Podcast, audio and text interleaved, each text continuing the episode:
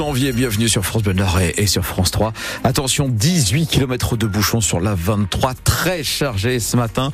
Comptez 40 minutes de temps de parcours en plus entre Valenciennes et Lille. Ça souffle pour le temps aujourd'hui, Thomas. Attention, oui, du vent et de la pluie ce matin, de la pluie pour euh, tout le monde. Il y aura une, amélioration ensuite euh, dans le courant de l'après-midi et des températures qui remontent largement entre 9 et 11 degrés annoncés pour aujourd'hui. Thomas Schoner, une dizaine de véhicules ont été détruits dans un incendie cette nuit à Merville. Oui, incendie sur la zone commerciale de la commune où se trouve un garage automobile. Un incendie accompagné de plusieurs explosions puisqu'il y avait sur place des camping-cars avec à l'intérieur des bouteilles de gaz.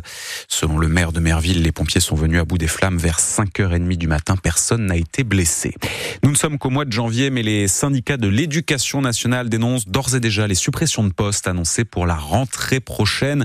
219 enseignants en moins en maternelle et en primaire dans le Nord-Pas-de-Calais. Ce chiffre a été annoncé par le rectorat qui se justifie en disant que le nombre d'élèves est en baisse constante depuis 2017. Ces postes, il faut les garder pour assurer le remplacement des professeurs absents. Voilà ce que nous disait notre invité avant 8 heures, David Blotio du SNUIPP FSU. Ce débat autour des postes supprimés de la carte scolaire ne fait que débuter puisque nous ne savons pas encore où ces postes seront pris, dans quelle commune. En clair, des classes risquent de fermer.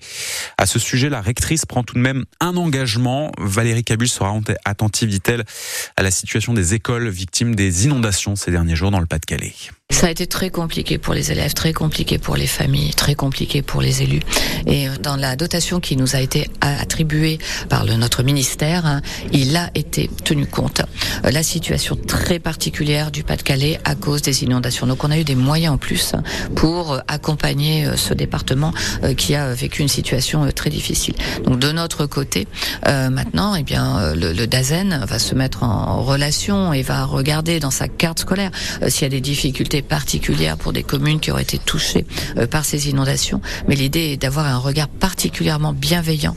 Il faudra faire attention à ce qu'il n'y ait pas euh, trop de fermeture de classes dans, dans, dans, ces villages, dans ces villes qui ont déjà beaucoup souffert. Valérie Cabu, la rectrice de l'Académie de Lille qui couvre nos deux départements nord et pas-de-Calais. L'hiver n'est pas terminé, mais la hausse des prix de l'électricité s'appliquera au 1er février comme prévu sur TF1. Hier soir, le ministre de l'économie Bruno Le Maire a détaillé les hausses de tarifs qui s'appliqueront donc à partir du mois prochain. Une hausse de 8,6% pour le tarif sans heure creuse, une hausse de 9,8% pour les tarifs heure pleine, heure creuse. Ces hausses correspondent à la fin progressive du bouclier tarifaire. On vous a résumé les annonces du ministre de l'économie dans notre article sur francebleu.fr. Gabriel Attal recevra lui dans la soirée des représentants des jeunes agriculteurs euh, et de la FNSEA, syndicat agricole. Le Premier ministre et le gouvernement plus largement s'inquiètent d'un mouvement de protestation qui couvre partout en France, près de Toulouse. Des agriculteurs bloquent toujours ce matin l'autoroute A64. Ils réclament des mesures pour améliorer leur rémunération ou pour alléger des normes environnementales jugées trop lourdes. Le tirage au sort des huitièmes de finale de la Coupe de France de foot, le LOSC qui s'est qualifié hier en battant 1-0 le Racing Club de France jouera au prochain tour contre l'Olympique lyonnais. Tirage au sort qui s'est déroulé euh, hier soir après euh, les derniers matchs des, des 16e de finale. Valenciennes, euh, qui est pour sa part qualifiée depuis samedi, affrontera Saint-Priest, club de National 3.